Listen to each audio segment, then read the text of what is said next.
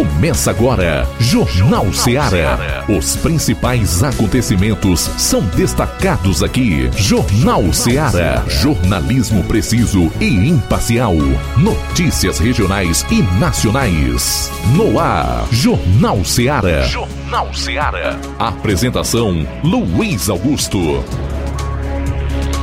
12 horas e 10 minutos em Nova Russas. Boa tarde ao Jornal Ceará aqui na sua FM 102,7. A partir de agora, você vai conferir a informação dinâmica com análise, opinião, a sua participação.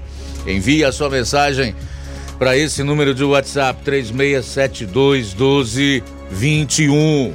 Vale para quem acompanha o programa no Dial 102,7 MHz, como também para toda aquela gente boa que sintoniza todas as tardes nas mais diversas plataformas aí na rede mundial de computadores, especialmente ah, os aplicativos para smartphones, incluindo o nosso, Rádio Ceará 102,7 FM. Temos também a disponibilidade do programa nas lives do Facebook e YouTube. Se você vai acompanhar por lá, não esqueça de comentar e compartilhar. Hoje é quinta-feira, 28 de setembro. E esses serão os principais assuntos do programa. Área policial aqui na região do 7 Batalhão de Polícia Militar. João Lucas, boa tarde. Boa tarde, Luiz Augusto. Boa tarde, você, ouvinte da Rádio Ceará. Vamos destacar daqui a pouco no plantão policial. Cumprimento de mandado de busca e apreensão no Ipu e ainda Motocicleta é tomada de assalto na zona rural de Independência. Essas e outras no plantão policial. Pois é, no plantão policial teremos aí a participação do Roberto Lira, direto de Varjota, de onde ele vai destacar um caso de latrocínio contra um comerciante que ocorreu há mais de um ano. Pois bem, a informação é relacionada ao acusado deste latrocínio. Logo mais na participação do Roberto Lira. O Flávio vai atualizar a cobertura policial em outras regiões do Ceará. Saindo aqui dos assuntos policiais, Câmara Municipal aqui da região continua com sessões virtuais. Logo mais, a gente vai trazer essa informação para você. São 12 14 Flávio Moisés, boa tarde. Boa tarde, Luiz Augusto. Boa tarde a você, ouvinte da Rádio Ceará. Vou estar trazendo também informação aqui no âmbito estadual, porque o presidente do TRE aqui do Ceará suspendeu o andamento da ação que caçou os deputados estaduais do PL. Daqui a pouco trago mais detalhes sobre essa informação. E em termos nacionais, eu quero destacar que a desaprovação ao governo Lula atingiu o maior patamar desde o início do ano, de acordo com mais recente pesquisa. Vou trazer essas informações também já já. E hoje nós estaremos estaremos conversando com o assessor jurídico do Sindicato dos Servidores Públicos de Ipaporanga, o Fritz, e na pauta precatório de Ipaporanga, o piso da enfermagem, o processo da Justiça do Trabalho, rateio de 2021, excesso de contratos na Prefeitura de Ipaporanga. Não perca, o Jornal Seara vai para um rápido intervalo. Retornaremos então em seguida com as notícias do plantão policial. Jornal Seara. Jornalismo preciso e imparcial. Notícias regionais e nacionais.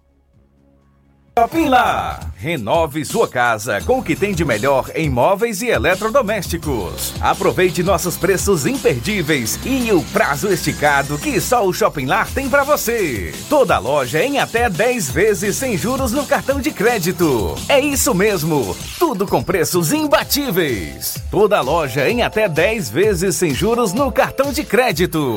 Shopping Lá, Rua Antônio Joaquim de Souza, no centro de Nova Russas. Fone 88 3672 326464. Shopping Lá. Tudo para você e seu lar num só num lugar. Só lugar. Móveis e eletrodomésticos tem no Shopping Lá. Sindicato dos Trabalhadores Rurais, Agricultores e Agricultoras Familiares de Nova Russas, além de representar a categoria e lutar pelas políticas públicas, presta também o serviço de emissão de DAP, solicitação de desbloqueio do CPF para DAP, emite declarações de separação de corpos e de união estável, impressão de extrato de DAP, impressão de taxas do Detran, digitalização e preenchimento de autodeclarações de processos do INSS Digital, aposentadoria por idade, salário maternidade, auxílio de doenças e pensão por morte, consulta de processo e extrato de benefícios, impressão de carta de concessão e de CNIS, e bloqueio e desbloqueio do CPF para empréstimo. Fortaleça seu sindicato. Juntos somos mais fortes. Para você que quer economizar. Você que quer economizar, o lugar certo é a loja Center Móveis. Tudo em móveis e eletrodomésticos com preços e promoções que você só vai encontrar na loja Center Móveis. Na rua General Sampaio, 954, Centro de Nova Russas. Telefone 36720936. Center Móveis, a loja que faz o melhor para você. Bem que tem. As farmácias Droga Vida têm uma super, mega, hiper novidade para você. O preço que já era bom, já era bom. agora ficou melhor ainda. As farmácias Droga Vida fecharam parceria com os principais laboratórios e derrubaram os preços em todos os medicamentos. Contamos com uma equipe qualificada para melhor lhe atender e também com a assistência integral de farmacêuticos a serviço da população. Nas farmácias Droga Vida, você encontra o seu medicamento e ainda poderá economizar até 80%. Trabalhamos também com cartão de crédito e parcelamos suas compras. Farmácias Droga Vida, onde o mais importante é a sua vida. Ligue Saúde 36720569 ou 36721414. Aguardamos você. Jornal Ceará. Os fatos como eles acontecem.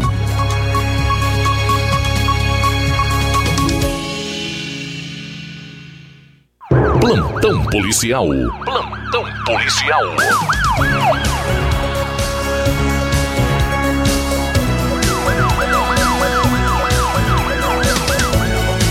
Doze horas 17 minutos, 12 e 17 agora.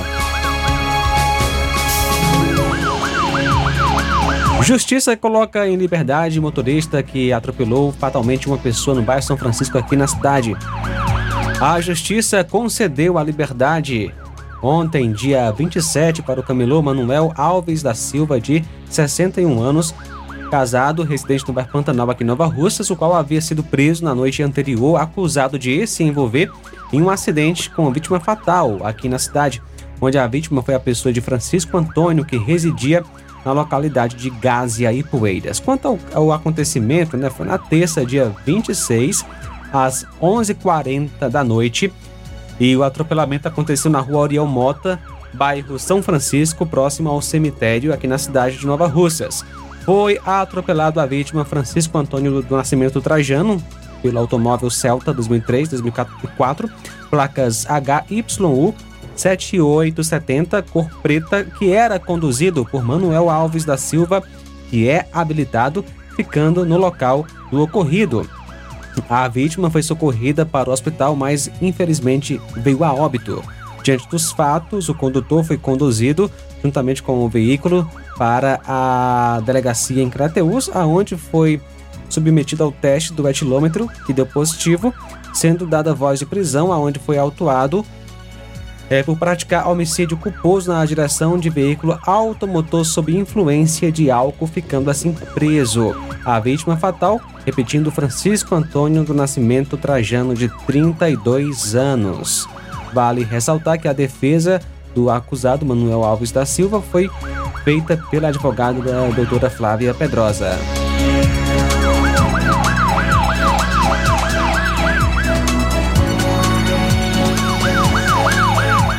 Um verdadeiro milagre aconteceu no início da noite de quarta-feira, dia 27, na cidade de Ipaporanga, quando um homem sobreviveu após um carro Hilux ter passado por cima de seu corpo. O fato foi registrado por volta das 18 horas em pleno centro da cidade em frente à casa lotérica e foi registrado pelas câmeras de segurança. A vítima trata-se da pessoa de Valdomiro, mais conhecida por Paulista, muito conhecido na cidade onde reside. Paulista, que é natural de São Paulo, mas que há muitos anos mora em Ipaporanga, vem enfrentando problema com alcoolismo e no momento da, do ocorrido é, se encontrava deitado no meio da rua quando um carro Hilux acabou passando por cima da vítima, o qual foi imediatamente socorrido para o hospital local onde ficou internado. Paulista sofreu várias escoriações pelo corpo e na manhã de quinta-feira ele recebeu alta médica.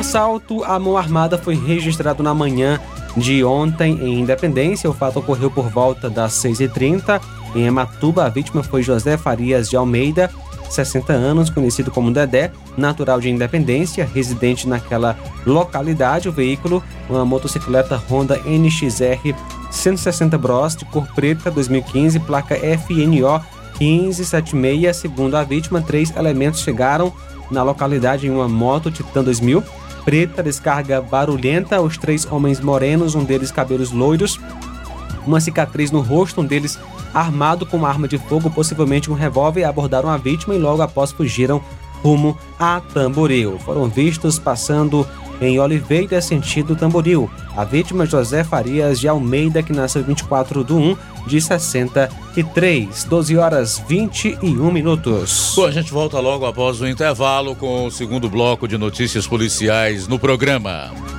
Jornal Seara. Jornalismo preciso e imparcial. Notícias regionais e nacionais. Laboratório LAC. Na hora de fazer os seus exames, procure um laboratório com selo de acreditação e que seja referência. Dr. José Maria Leitão é referência em laboratório de análises clínicas na região. Venha fazer seus exames com qualidade e segurança. Temos atendimento com psicólogo e nutricionista. Atende Unimed, Cassi, Camed, Correios, entre outros convênios. Em Nova Russas, a unidade do Laboratório LAC funciona na Avenida Antônio Joaquim de Souza, 1283, próximo ao Banco do Brasil. Fazemos coleta domiciliar. 88 99296 7335. Laboratório LAC. Há 27 anos cuidando de você. Barato, mais barato mesmo. No Martimag é mais barato mesmo.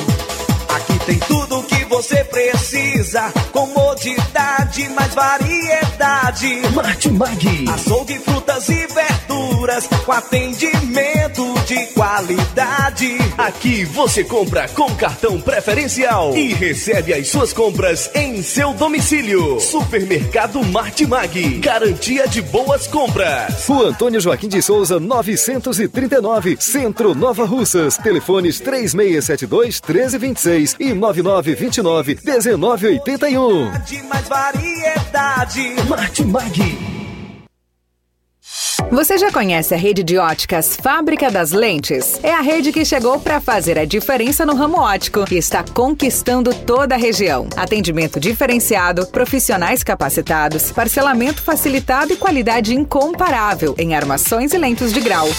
Na Ótica Fábrica das Lentes você encontra um exame de vista de excelente qualidade, pois trabalhamos com clínica integrada, aparelhos modernos e de última geração para deixar a experiência do seu exame de vista ainda melhor. Ai, já ia esquecendo. Na Ótica Fábrica das Lentes, os exames acontecem toda quarta, sexta e sábado. Gostou? Compre ou renove seus óculos e concorra ao show de prêmios. Então vem conhecer de pertinho o trabalho da Óticas Fábrica das Lentes. Faça-nos uma visita e marque já sua consulta grátis. Estamos localizados nas cidades de Nova Russas, 88 99407 3905 e Poeiras, 88 98174 7485, Tamboril, 88 981216668. Óticas Fábrica das Lentes. A melhor porque você confia. Você confia porque é a melhor. Tá? E frango gostoso, nutritivo, saliente, barrudo feio do ramo, é só no Aviário São Luís, o mais novinho da cidade. Aviário São Luís, nós tem frango de qualidade e galinha dura também. Nós tem, peito, filé, asa, coca, sobrecoca, frango, franga passarinho, fígado, moela, coração e a carcaça. E frios em geral. Olha essa corra boa. Minha joinha é Aviário São Luís. A data onde você encontra também a mais maior variedades em carne suína abatida na hora. Com a maior higienização pra servir você, minha joinha, que é o nosso cliente especial. E com precinho que cabe no seu bolso. Você como se abrindo. Oh, coisa gostosa e barata. Ai, quer ver? Bora ver. É a Viera São Luís, meu filho. Quem compra aqui é feliz. E só dobra de bucho cheio. Ai. E tem promoção no Aviário São Luís, em Nova Russas, galinha matriz a partir de R$ 6,99. Linguiça dália R$ 17,99, salsicha R$ 7,99. Estamos com novidade no Aviário São Luís, parcelamos suas compras em até três vezes sem juros. Aproveite. Jornal Ceará. Os fatos como eles acontecem.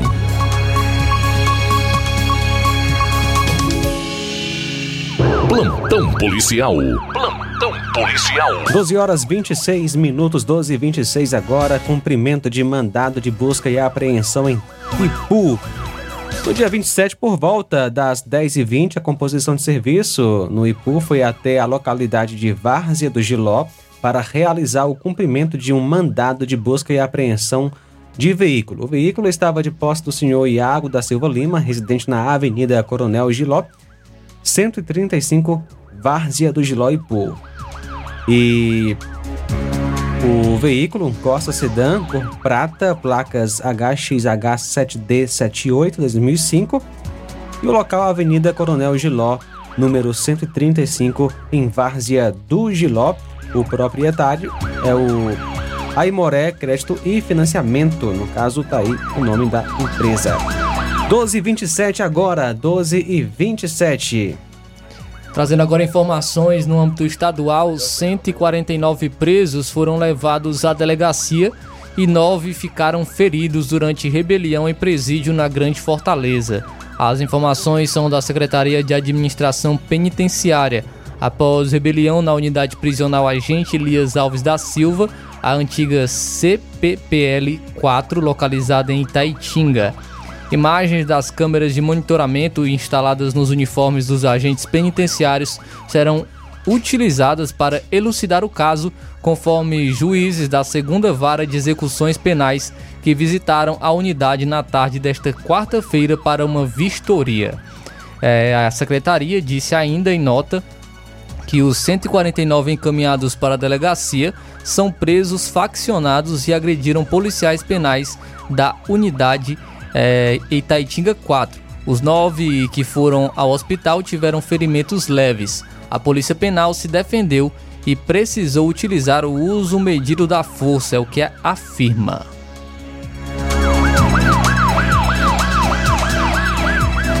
E um homem foi condenado pela primeira vara criminal da comarca de Quixadá a 15 anos, 11 meses e 8 dias de reclusão em regime fechado por estupro de vulnerável contra a própria filha, que na época do crime possuía 6 anos. O julgamento ocorreu no dia 20 de agosto, mas a decisão foi divulgada pelo Ministério Público do Estado do Ceará nesta quarta-feira. De acordo com a denúncia, no dia 2 de julho de 2018, a polícia foi acionada por duas pessoas que flagraram o estupro. Na época, o homem foi preso preventivamente. Consta ainda nos relatos que a vítima era constantemente ameaçada de violência pelo pai caso tentasse dar fim à situação de abuso. As testemunhas, vítima e o acusado foram interrogados durante a audiência de instru instrução ocorrida no dia 18 de julho de 2023, em que a criança, agora com 11 anos, descreveu os abusos cometidos e as constantes ameaças feitas pelo pai. Após ouvir o interrogatório judicial, o juiz de direito em respondência na comarca de Quixadá considerou que os argumentos utilizados pelo acusado para refutar as acusações foram inadmissíveis e sem densidade probatória suficiente, reconhecendo o réu como autor do crime de estupro de vulnerável. De acordo com a terceira Promotoria de Justiça de Quixadá, O homem responde ainda por mais dois processos criminais que também apuram a prática do crime de estupro de vulnerável que estão em trâmite na primeira vara criminal da comarca de Quixadá.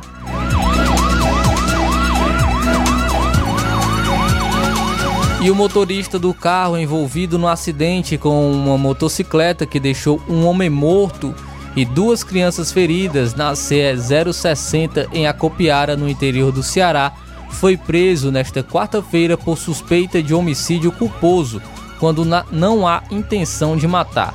A colisão ocorreu no dia 13 de agosto desse ano, data em que foi comemorado o Dia dos Pais. Na ocasião, a vítima de 32 anos trafegava de moto levando as duas filhas quando o veículo foi atingido pelo carro. O motociclista morreu no local e as crianças foram socorridas. Conforme as investigações da Delegacia Municipal de Acopiara, Ronaldo da Silva Gaspar, de 46 anos, é suspeito de dirigir o automóvel em alta velocidade sob efeito de bebidas alcoólicas e colidir frontalmente com a motocicleta onde estavam pai e filhas. Após o acidente, ele fugiu do local sem prestar socorro às vítimas, mas foi identificado em seguida pela polícia, que solicitou o um mandado de prisão preventiva, levando à prisão do suspeito.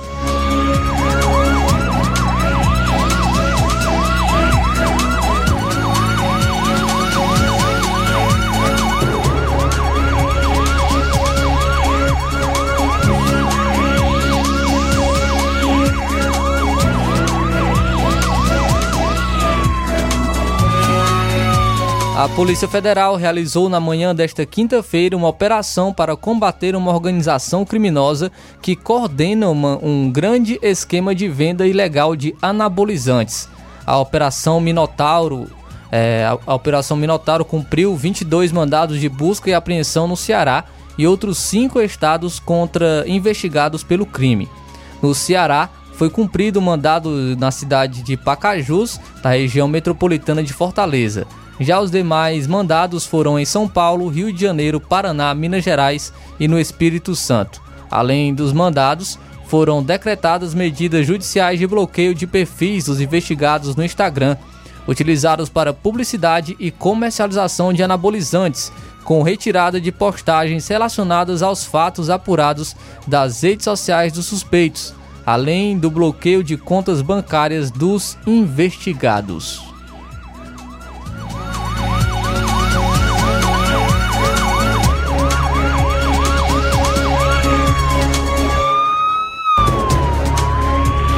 Agora 12h34, vamos a Varjota com o correspondente Roberto Lira, que vai destacar maiores informações sobre esse acusado de latrocínio contra comerciante em Cariré há cerca de um ano, que foi preso de ontem para cá. Boa tarde.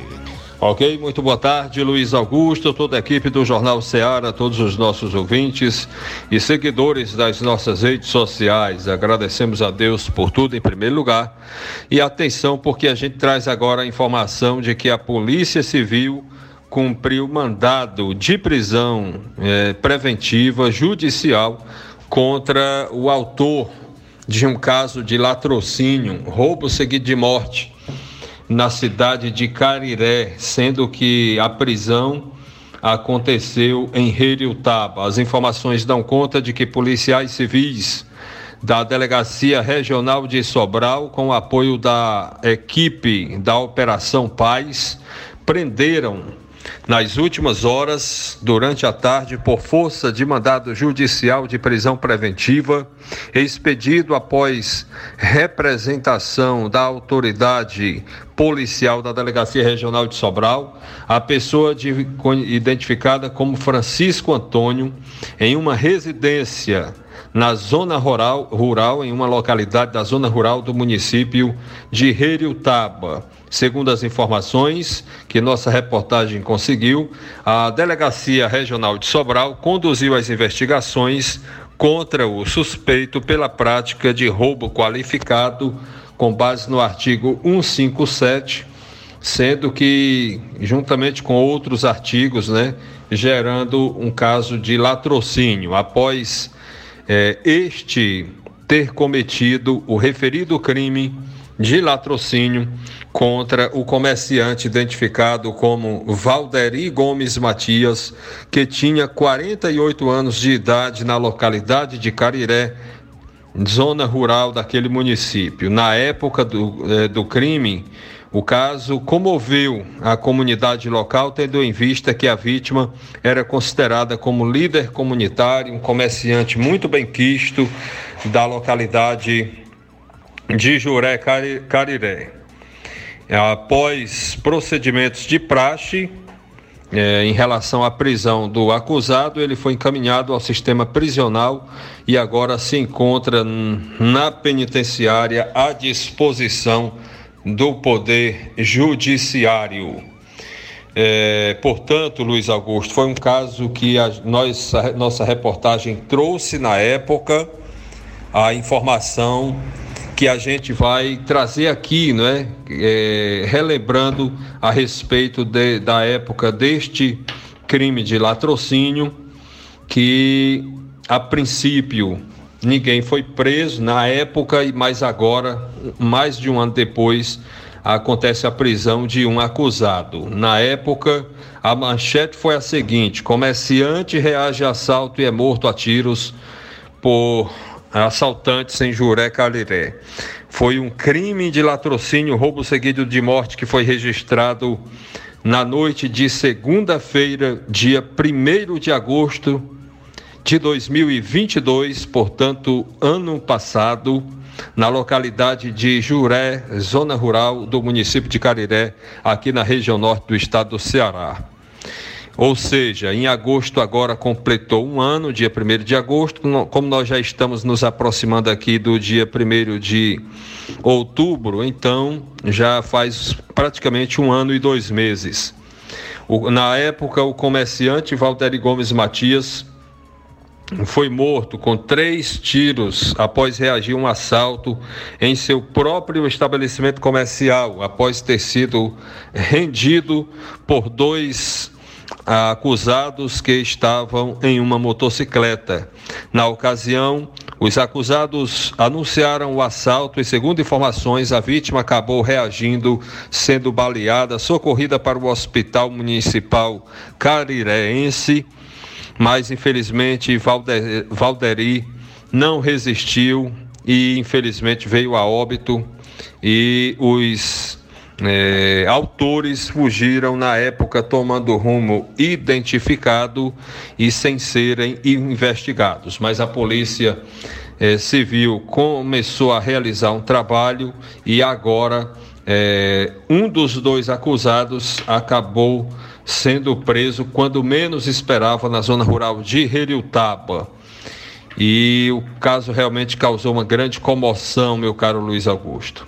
Um pai de família, um cidadão que, por sinal, ajudava o próximo, né, na época foi, é, foi morto. E aí fica um, um recado, né? Que no Brasil, muitas vezes, há muito tempo, ah, parece que o crime compensa, às vezes deixa né, parecer isso, mas tá aí um caso, né, que talvez o acusado nem se lembrava mais desse caso, né, é, ou pelo menos recentemente não lembrava, mas é, claro que ele sabe que fez, mas aí chegou o momento de uma hora para outra, quando menos esperava, é, foi cercado por policiais civis, não teve como é, fugir e agora começa a pagar pelo crime que cometeu. Essa é nossa participação, Roberto Lira, de Varjota, para o Jornal Ceará.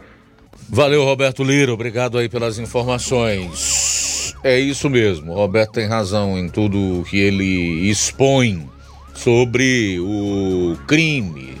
Pode até parecer num momento é, em que a pessoa vai conseguindo ali se livrar, compense, mas no final é, o criminoso sempre terá que responder pelos crimes praticados. E que bom que é assim, pois não.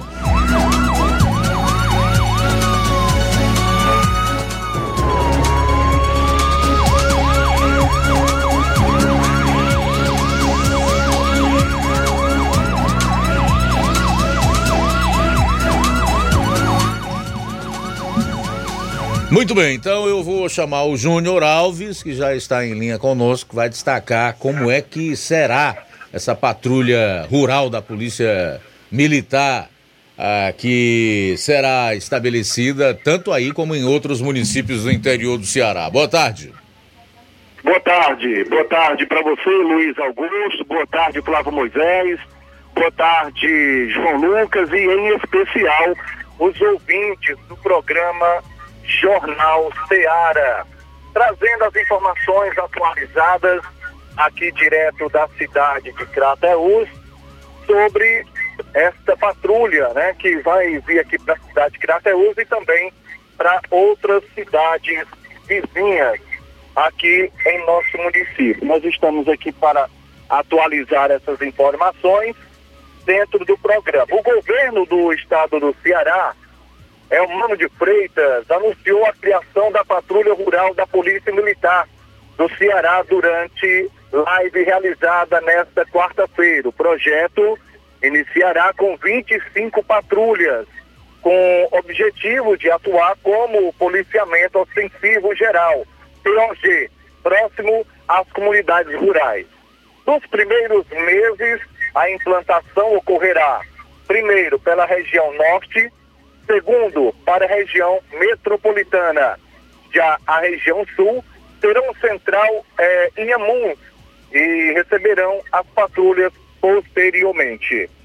Em um pedido que escuto do povo da zona rural, que tenha uma atuação mais direta da polícia militar na zona rural, e é isto que estamos iniciando agora, logo estaremos ampliando isso, garantirá também ao povo da zona rural sentir essa sensação de segurança que é muito importante, disse Elmano de Freitas. O titular da Segurança Pública e Defesa Social, Samuel Elânio, apontou que o projeto deve ampliar, seja, ampliar para 100 patrulhas até 2024. Segundo o secretário, a elaboração contou com diversos debates entre órgãos e a Federação da Agricultura do Estado. Eles vão atuar, Luiz Augusto, como policiamento ostensivo geral, POG, com serviço de polícia comunitária de aproximação da zona rural.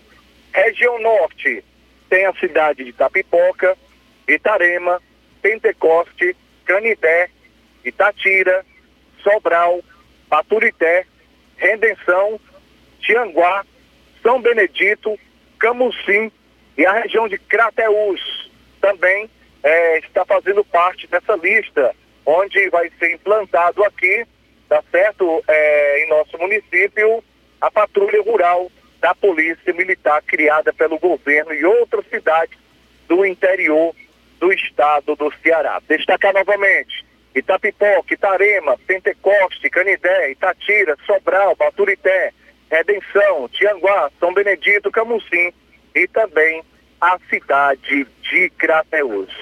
Um outro assunto que eu vou destacar também aqui dentro do programa Jornal Seara, para encerrar a minha participação de hoje, é que a informação que a gente recebeu, aqui é a nossa reportagem, acabamos de receber aqui uma informação, a internet deu aqui uma bugada aqui, Luiz Augusto, a gente vai tentar reconectar aqui a nossa internet novamente, estamos com um problema de internet aqui na cidade, e a gente vai tentar novamente aqui reconectar a nossa internet para que a gente possa trazer essa informação aqui dentro do programa Jornal Seara. Era uma informação a respeito é, que a justiça, né, é, teve aqui, é, suspendeu o pagamento do presidente da Câmara Municipal aqui da cidade de Crateus. Bom, infelizmente a gente teve aqui a nossa conexão interferida aqui para tá muito ruim a internet aqui na cidade de Crateus eu vou tentar reconectar novamente aqui, Luiz Augusto, bem rapidinho, para a gente destacar essa notícia importante que a gente trará aqui dentro do programa Jornal Seara. Pronto, vamos reconectar aqui. Ok, a gente até pede desculpas aos ouvintes, porque a gente está com problema de internet, mas já restabeleceu. A Justiça suspende pagamento do salário do presidente da Câmara dos Vereadores, aqui da cidade de Crateús. A segunda vara civil da comarca de Crateús determinou a suspensão do salário do presidente da Câmara de Crateús, pago em valor superior aos colegas desde 2021. No fim do ano anterior, os vereadores aprovaram um reajuste que elevou seus vencimentos a R$ 10.104,34. Os do comando da casa, R$ 18.144. A decisão foi expedida em caráter liminar pelo juiz Jairson eh, Stargleni. A ação popular atendida aponta a inconstitucionalidade do acréscimo salarial, já que a Constituição define que o reajuste deve tomar com base os vencimentos dos deputados estaduais representar até 40% desses valores. À época, os parlamentares eh, da Assembleia Legislativa eh, recebiam R$ 25.322,25 centavos. Então, a remuneração dos vereadores não poderia ultrapassar dos 10 mil reais. O salário aprovado para o presidente da Câmara excedeu o limite em R$ 8.015,10. A ação, assinada por Francisco Adriano Márcio de Souza, também pede o ressarcimento ao é, erário das verbas pagas indevidamente. Até o momento, mas o juiz negou esse trecho. O autor da ação pediu ainda que a Câmara Municipal apresente a relação dos presidentes legislativos municipais desde 2018 para verificar quais foram os beneficiados pelo obsídio a maior e os demonstrativos dos pagamentos já realizados em 2021, 2022, à época da aprovação ainda em 2020. O presidente da casa era Conegunde Soares, como mostra o site da Câmara atualmente. O novo presidente é Deusimar da Ponte. Portanto, são dois assuntos do Jornal Ceará. E eu volto amanhã, Luiz Augusto, com mais informações aqui da cidade de Crateus. Falou Júnior Alves para o programa Ceará da cidade de Nova Russas. Boa tarde, Luiz Augusto. Valeu, Júnior. Boa tarde. Obrigado aí pelas informações, meu amigo. Até amanhã, faltando 12 minutos para a Oma sair para o intervalo na volta, quando nós traremos então o último bloco de notícias dessa primeira hora. Eu vou atualizar aqui o homicidômetro, tendo em vista que nós nos estendemos nesse penúltimo bloco. Intervalo, a gente retorna logo após. Jornal Ceará, jornalismo preciso e imparcial. Notícias regionais e nacionais.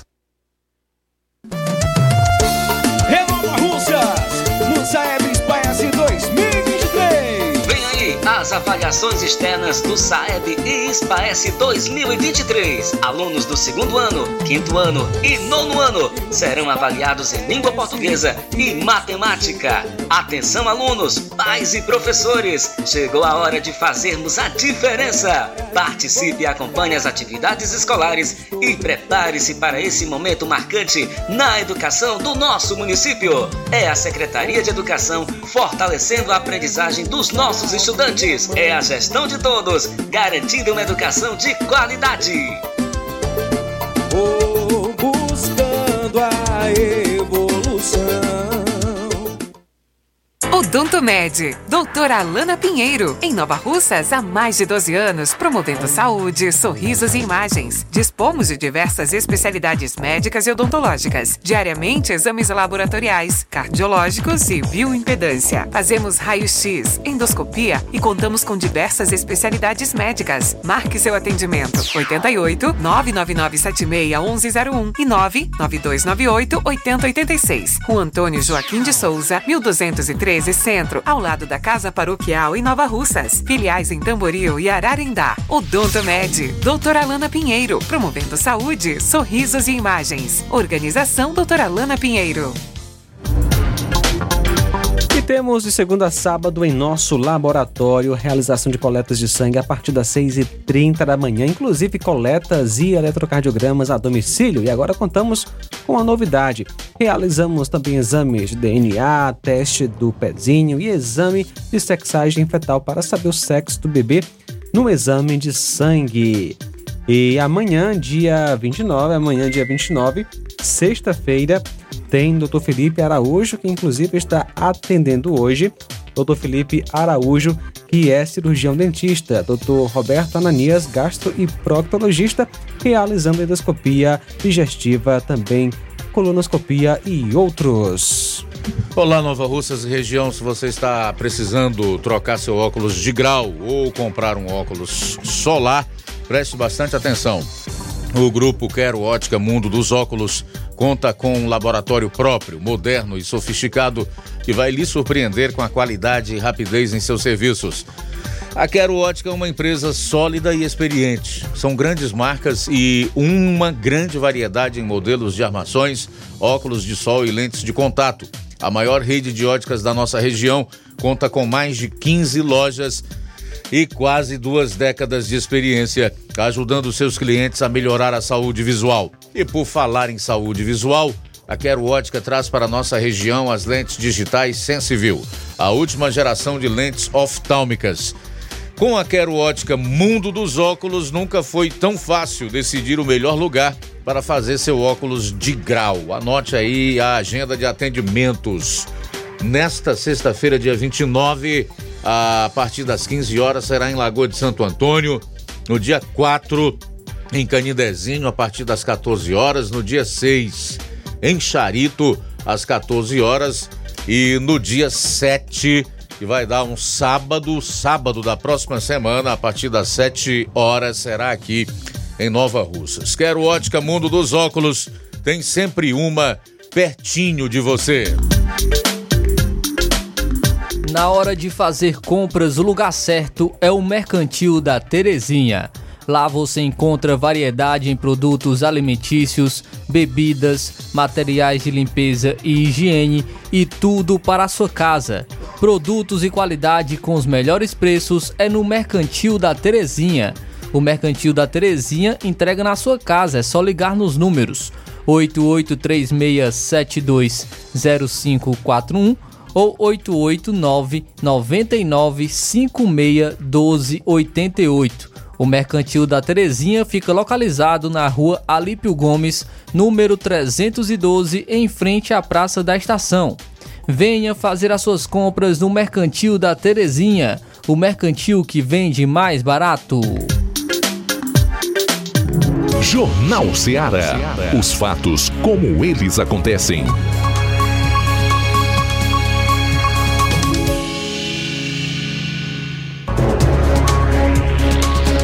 Muito bem, seis minutos para uma hora. Só para fechar com informações policiais, trazer aqui o apanhado do mês de setembro em relação aos crimes violentos, letais e intencionais.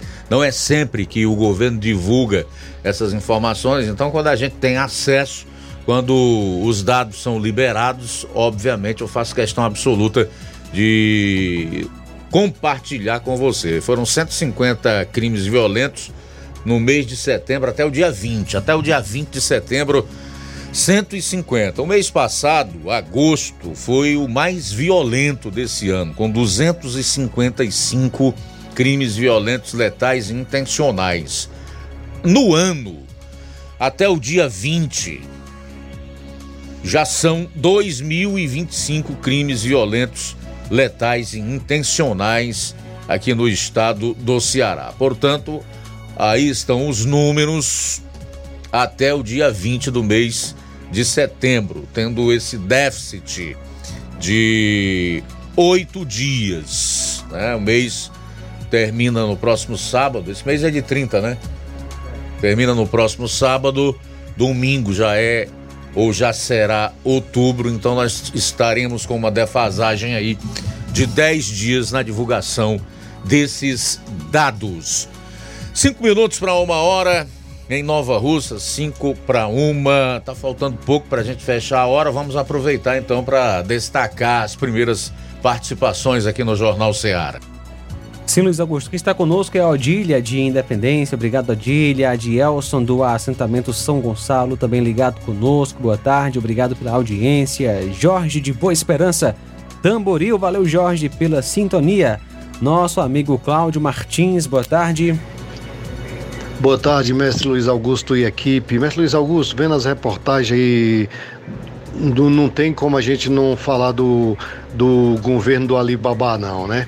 É, tava vendo aí que agora as apreensões de cocaína e maconha caiu bruscamente. Então, assim, o pessoal já estão, policiais já estão fazendo não faz de conta, né? Vamos lá se arriscar prender ninguém para arrumar dor de cabeça, né? E já sendo asfaltado aí para liberação de droga é, representado pelo, pelos iluministros, é, então vai ficar um negócio sério, né? Então o traficante é que estão se banqueteando, estão festejando, porque nós já somos um narco-estado, né? Já faz tempo. Só que agora está sendo escancarado. É, no Rio mesmo estava vendo ontem um lugar que os, os traficantes já, já, já, já faz onde eles treinam, se camuflam.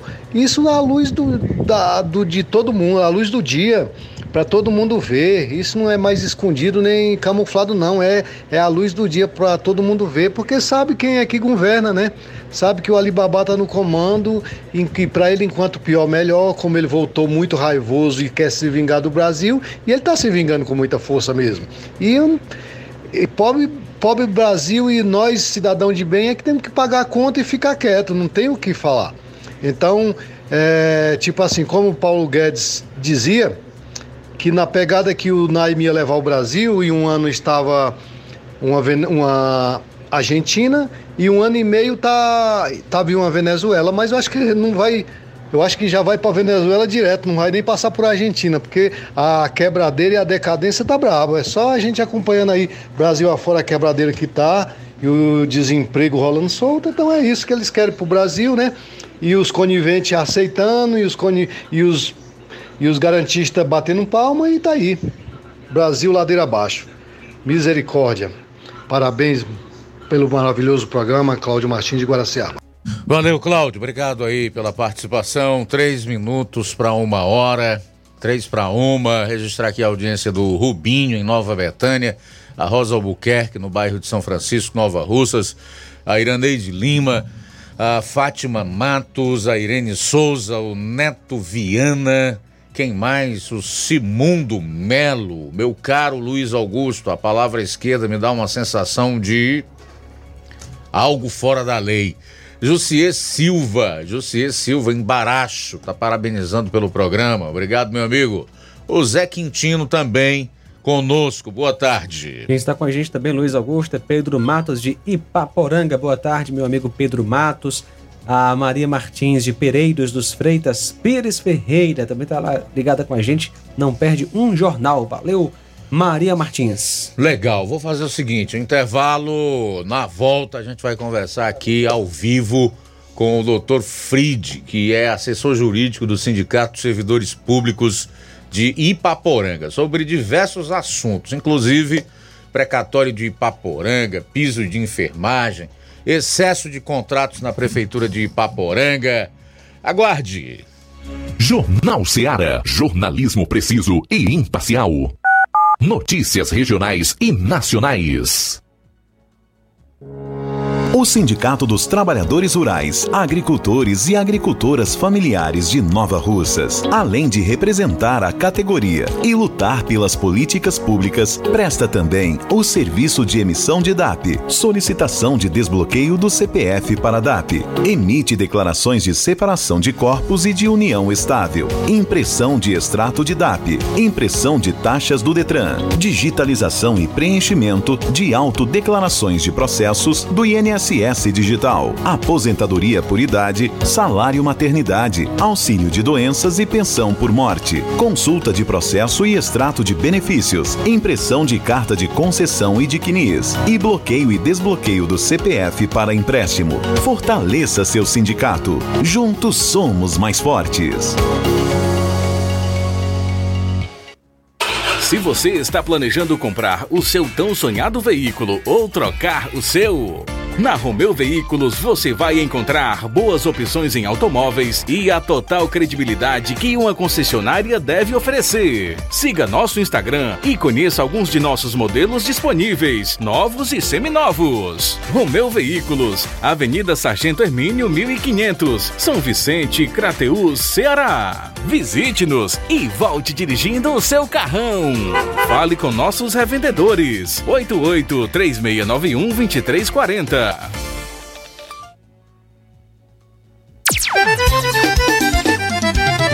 Na loja Ferro Ferragens, lá você vai encontrar tudo que você precisa, a obra não pode parar. Tem material hidráulico, elétrico e muito mais. Tinta de todas as cores, lá você escolhe e faz. Ferramentas, parafusos, tem ferragens em geral. Tem um bom atendimento pra melhorar seu astral. Tem a entrega mais rápida da cidade, pode crer.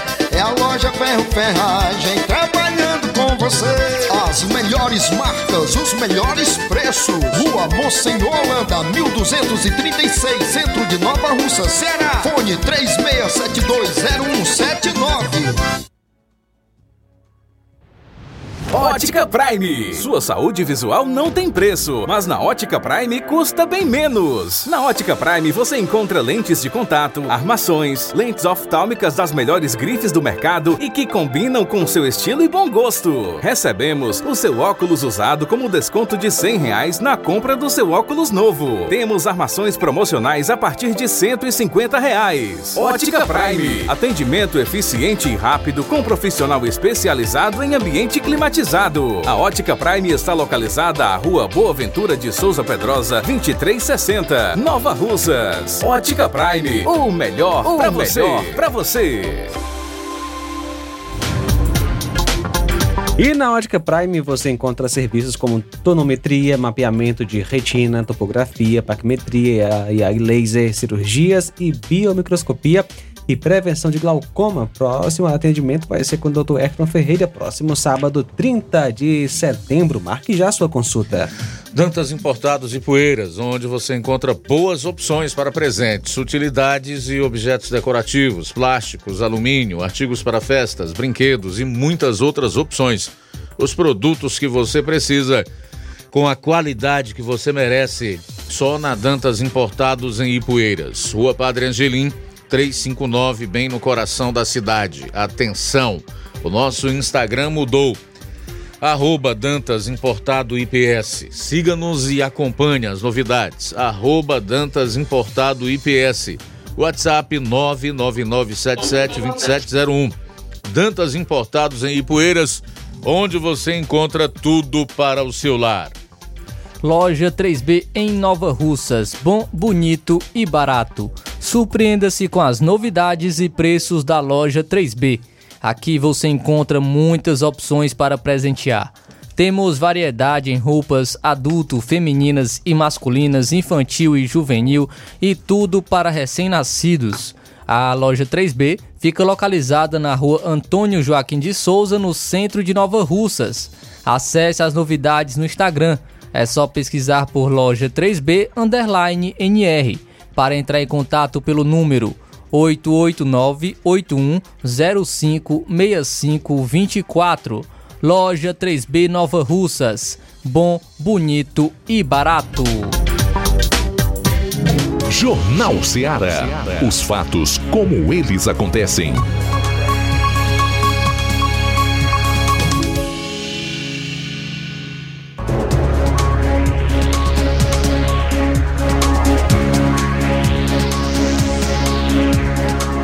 Bom, são 13 horas e 4 minutos, 13 e 4, voltando aqui no seu Jornal Seara, abrindo então a segunda e última hora desta edição do seu programa de todas as tardes, onde você tem a informação dinâmica e uma cobertura eh, dos fatos como eles são. Vou aí para Poranga conosco através da internet, é via Zoom, né? Via Zoom, o doutor Fride e assessor jurídico do Sindicato dos Servidores Públicos de Ipaporanga. Doutor Frid, boa tarde, bem-vindo aqui ao Jornal Seara. Prazer recebê-lo aqui. Boa tarde a todos os ouvintes, boa tarde aí o pessoal da Rádio Ceará. É uma satisfação imensa é, aceitar o convite, né, para trazer esclarecimentos para os servidores públicos municipais de Paporanga. A gente está aqui à disposição, qualquer dúvida, qualquer pergunta sobre os temas que serão tratados, a gente espera aí que o pessoal seja informado da melhor maneira possível. É, Frid é um nome de origem norueguesa, Fridjof, né? A Frid é a abreviação do nome, né? Na verdade, ah. é, meu nome é Fridjof, que é de um escritor e navegador norueguês. Certo. Frid Joffre. Isso, mas todo mundo chama Dr. Frid. Certo. Dr. Frid, então. Vamos começar aqui pela questão dos precatórios de Paporanga. A notícia para os servidores aí é boa. Pronto, nós tivemos movimentação nesse processo, né? Dizer para o pessoal só para contextualizar rapidamente, que esse processo do precatório do Fundef de Ipaporanga, ele começou a partir da execução de uma ação civil pública que o Ministério Público de São Paulo ganhou na Justiça Federal de São Paulo. Então, o município, ele pegou essa CP, a decisão dessa ação civil pública, e entrou com uma execução, que a gente chama de cumprimento de sentença no ano de 2016. Quando eles entraram com essa execução, eles pediram aí nessa execução que fossem pagas as diferenças do Fundef de 98 a 2006, e essas diferenças, elas dizem respeito a um valor do recurso que na época, quando foi repassado, foi repassado a menor, porque a União, ao invés de utilizar a média aluno ano é, nacional, ela utilizou a média aluno ano regionalizada.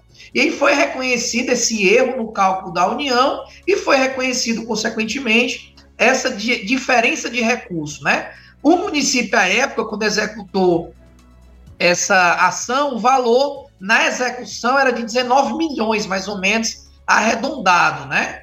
E aí, a última movimentação que tivemos nesse processo, esse processo depois ele ficou suspenso, porque houve uma ação rescisória da União, é, onde se colocava que a decisão dada na ACP não poderia ser utilizada por outros municípios que não estivessem aí na área de São Paulo, essa CP, é, essa ação rescisória, ela teve uma liminar onde todas as ações de cumprimento que utilizaram essa CP foram suspensas. No caso, essa, essa ação do município de Paporanga, ela foi suspensa por esse motivo. O município depois conseguiu uma, uma suspensão de tutela provisória no Supremo Tribunal Federal para dar continuidade na execução, conseguiu, e depois de dar prosseguimento na ação, o valor do precatório foi depositado numa conta judicial. E aí o município, no dia 18 de agosto, que foi a última movimentação do processo, requereu a transferência desses valores que estão na conta judicial para a conta do município. Inclusive, por esse motivo, é que o município mandou uma lei para a Câmara regulamentando os critérios e a maneira como será individualizado esses valores. Né? Lembrando que o município ele não tem total autonomia para definir os critérios nessa lei, porque já existe hoje lei federal que estabelece diretrizes mínimas. Por exemplo, isso aqui eu estou fazendo uma, uma, linguagem uma linguagem técnica, né? Que ninguém está querendo excluir ninguém, mas para deixar claro para o pessoal o que é direito e o que não é. Pela lei federal, terá direito a receber desse valor que está sendo que será repassado para o município todos aqueles profissionais que laboraram de 98 a 2006 e receberam da folha dos 60%. O município, para fazer essa conta, ele vai ter que demonstrar que todos os beneficiários estiveram na folha dos 60%. Nesse caso, tem direito tanto efetivos como temporários, e também aqueles que exerceram um cargo comissionado no suporte pedagógico que recebiam é, dos 60%, né? E essa conta vai ser feita provavelmente depois que o valor que está na conta judicial for repassado para a conta do município. Mas essa lei que foi mandada para a Câmara, basicamente, ela já regulamenta os critérios que serão utilizados nessa fase, quando for o momento de fazer a individualização. Então, em resumo, dizer para os professores que já existe um recurso em conta judicial, o município já mandou uma lei regulamentando a individualização e a próxima etapa agora é aguardar que o juiz determine a transferência desse recurso para a conta do município, para numa próxima etapa iniciar esse processo de individualização que tem que ser feita com toda a transparência possível, né? Exemplo do que foi feito pelo governo do estado do Ceará, que já pagou duas parcelas desse recurso e que deu toda a transparência. Foi feita a primeira etapa com nomes e valores, o pessoal teve acesso individual pelo sistema de computador aos valores que seriam devidos, e aí, depois desse processo de transparência, o governo do estado do Ceará iniciou o pagamento que se deu em duas parcelas, como a gente verificou, né?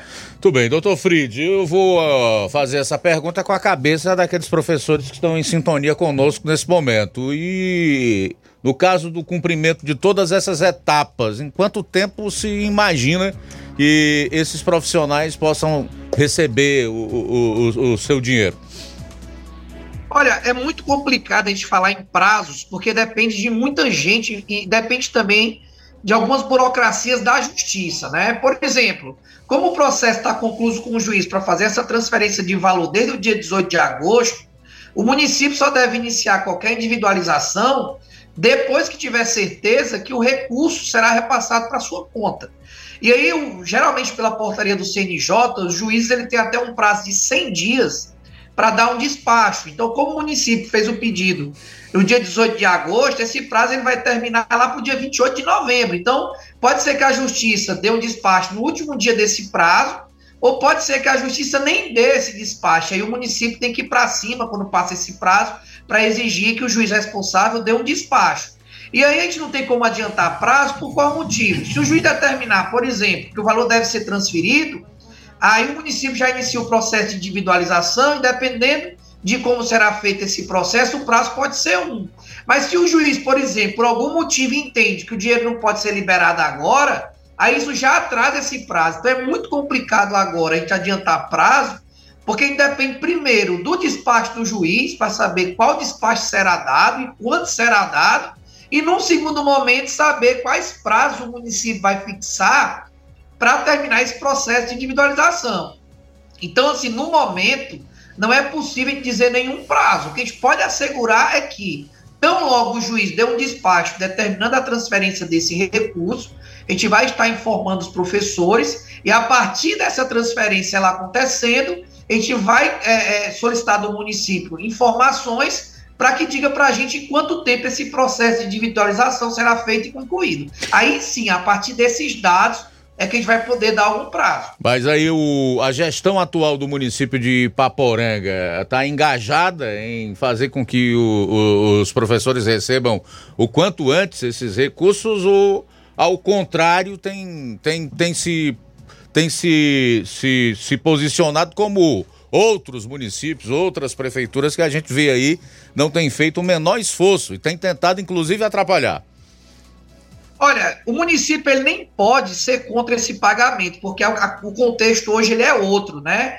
Há uns três anos atrás, quando a gente não tinha lei federal estabelecendo diretriz mínima, quando a gente não tinha emenda constitucional garantindo que esse recurso tem que ser para os professores, havia uma insegurança jurídica muito grande em relação ao repasse desse recurso, porque o Tribunal de Contas da União tinha um entendimento de que esse recurso não poderia ser utilizado para pagar professor em forma de rateio.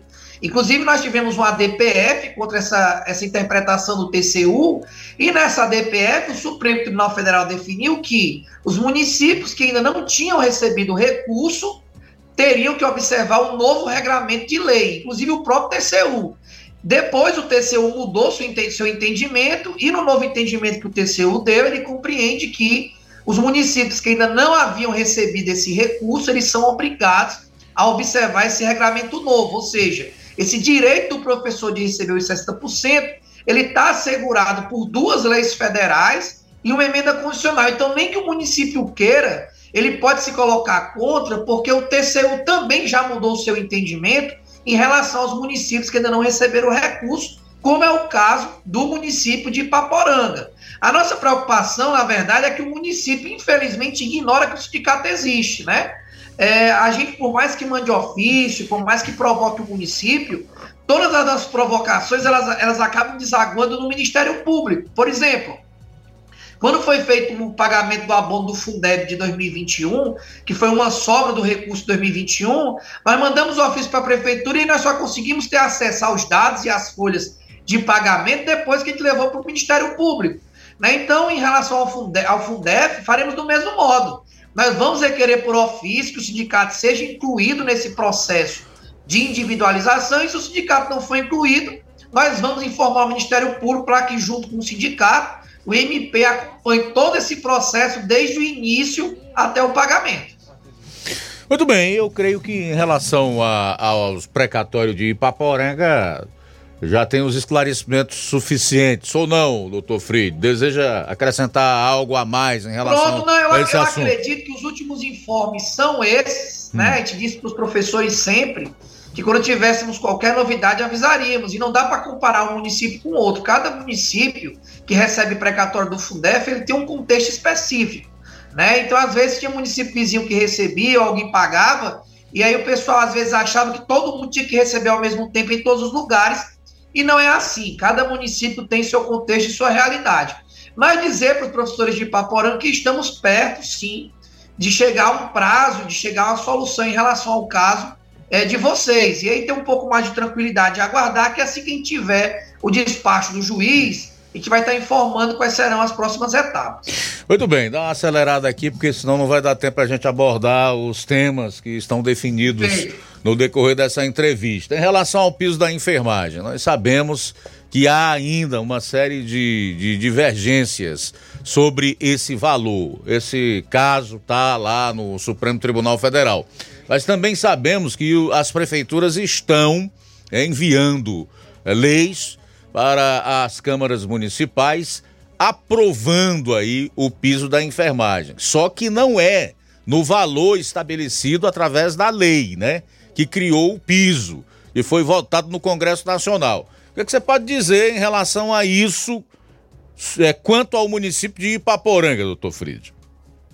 Dizer, primeiro, lamentar né, essa distorção que fizeram com o piso, que transformaram o piso num complemento. Não é piso.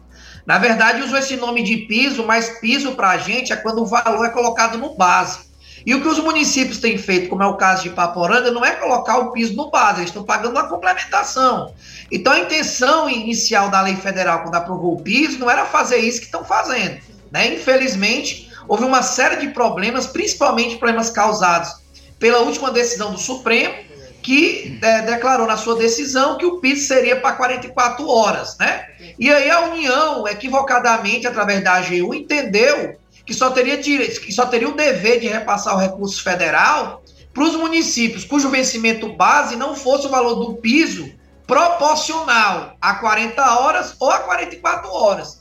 E aí o valor do piso acabou sendo reduzido, né? O que era para ser um piso, independente da jornada, no caso, em Ipaporanga, para quem trabalha 40 horas, que era para receber o piso integral, acabou tendo uma redução com esse entendimento de que o piso é para 44 e aplicando a proporcionalidade, eles diminuíram o valor para pagar o piso para 40 horas. Dizer que já existem vários embargos de declaração protocolados no STF, o Senado Federal foi um dos que ingressou com esse embargo, para que o Supremo esclareça se o piso é vencimento base ou complementação, e também diga se no caso de servidor público o piso deve ser para 40 horas. Já que na decisão que foi dada ficou uma, uma contradição, porque lá eles colocam 8 horas diárias ou 44 semanal. Sendo que para o servidor público, 8 diárias não equivale a 44, equivale a 40.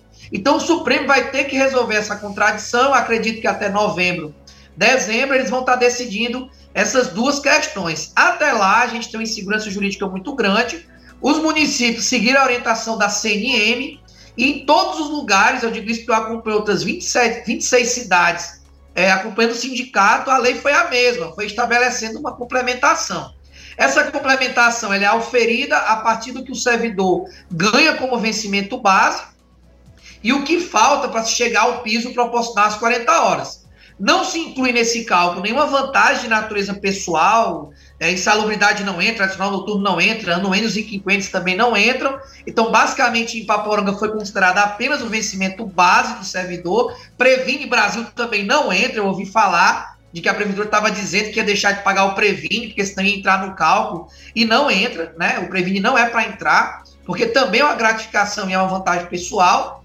E aí, os municípios tiveram um primeiro prazo para informar no InvestSUS os dados de todos os seus servidores, inclusive temporários, e depois tiveram um novo prazo para corrigir as informações. Inclusive, quem recebeu o valor errado que as informações tiverem sido informadas de maneira errada, a União vai estar repassando até amanhã não só o mês de setembro, mas também o retroativo de maio até setembro, daqueles que, que receberam valores menores de maio a agosto, porque as informações foram erradas. Né? Saiu, inclusive, ontem uma portaria do Ministério da Saúde é, trazendo essa informação. Então, o município amanhã ele vai receber não só o mês de setembro, mas também a diferença de maio até agosto daquelas pessoas que receberam a complementação e tiveram valores menores do que o devido. O sindicato mandou um ofício dando um prazo aí de 10 dias, né? Esse ofício ele foi protocolado no dia 25 de setembro, dando um prazo para que o município é, nos apresente uma prestação de conta de todos os dados que foram mandados para o InvestiSUS,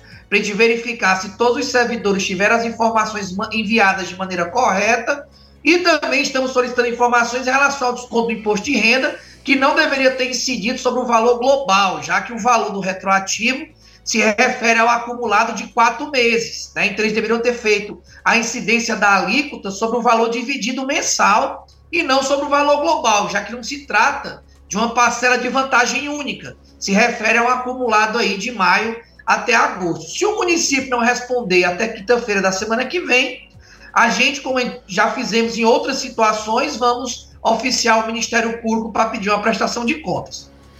Muito bem, agora também tem uma informação de que eh, os recursos para essa complementação ao piso da enfermagem só estão garantidos até o final do ano. Se até lá o Supremo não decidir sobre o tema, cessa, doutor Fritz?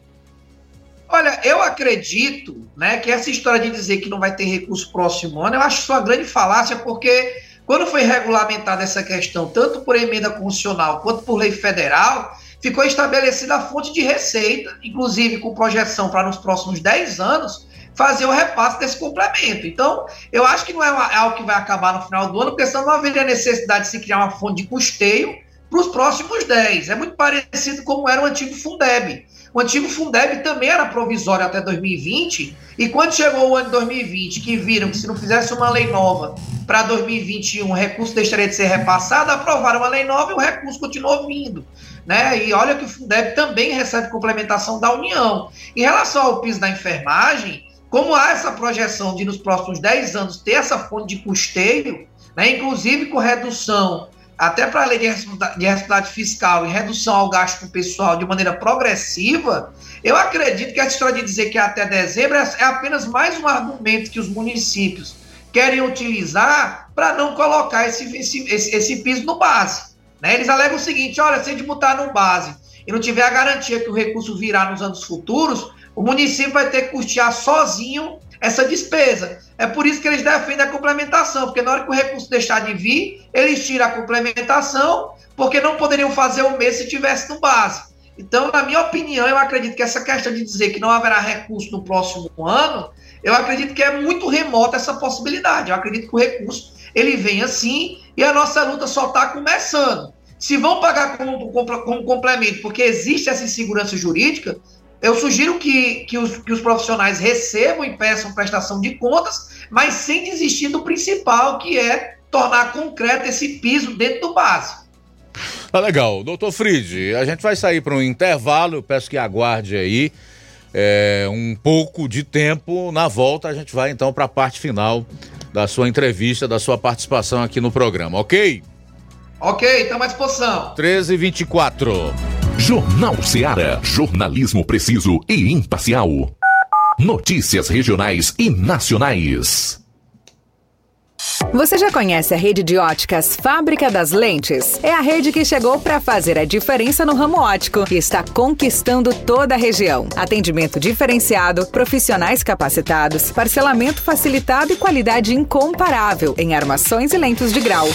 Na Ótica Fábrica das Lentes você encontra um exame de vista de excelente qualidade, pois trabalhamos com clínica integrada, aparelhos modernos e de última geração para deixar a experiência do seu exame de vista ainda melhor. Ah, e já ia esquecendo Na Ótica Fábrica das Lentes, os exames acontecem toda quarta, sexta e sábado. Gostou? Compre ou renove seus óculos e concorra ao show de prêmios. Então vem conhecer de pertinho o trabalho da Óticas Fábrica das Lentes. Faça-nos uma visita e marque já sua consulta grátis. Estamos localizados nas cidades de Nova Russas, 88 99407 3905 e Poeiras, 88 98174 7485, Tamboril, 88 98121 6668. Óticas Fábrica das Lentes. A melhor porque você confia. Você confia porque é a melhor. Barato, mais barato mesmo. No Martimag é mais barato mesmo. Você precisa. Comodidade, mais variedade. Martimag. Açougue, frutas e verduras. Com atendimento de qualidade. Aqui você compra com cartão preferencial e recebe as suas compras em seu domicílio. Supermercado Martimag. Garantia de boas compras. Rua Antônio Joaquim de Souza, 939, Centro Nova Russas. Telefones 3672 1326 e 9929 1981. De mais variedade. Martimag. A bateria deu defeito? A ABG vai ao seu encontro. Temos pneus para todos os tipos de veículos, nacionais e importados.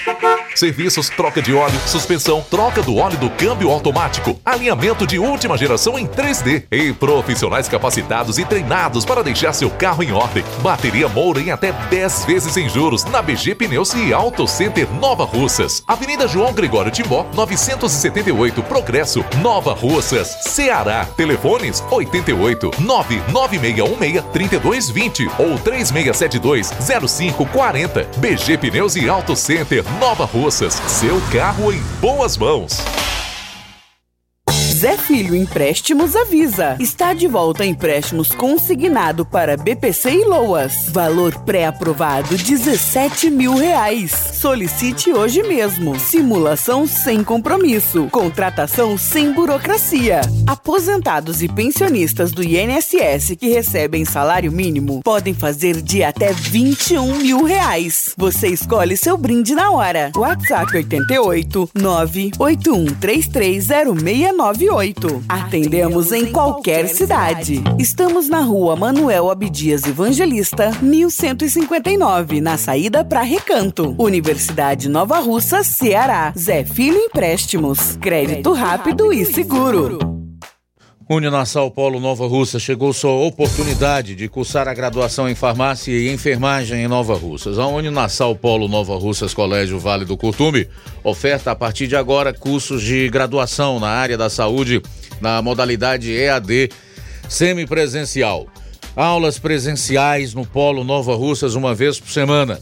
Aulas presenciais em laboratório, professores tutores especialistas, aulas virtuais gravadas e por videoconferência assistência acadêmica online e presencial no Polo Nova Russas. Não perca sua graduação em saúde em Nova Russas, Uninassal Polo Nova Russas, Colégio Vale do Curtume.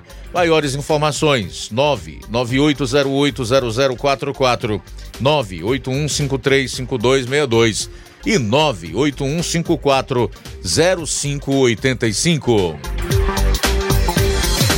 Jornal Ceará. Os fatos como eles acontecem.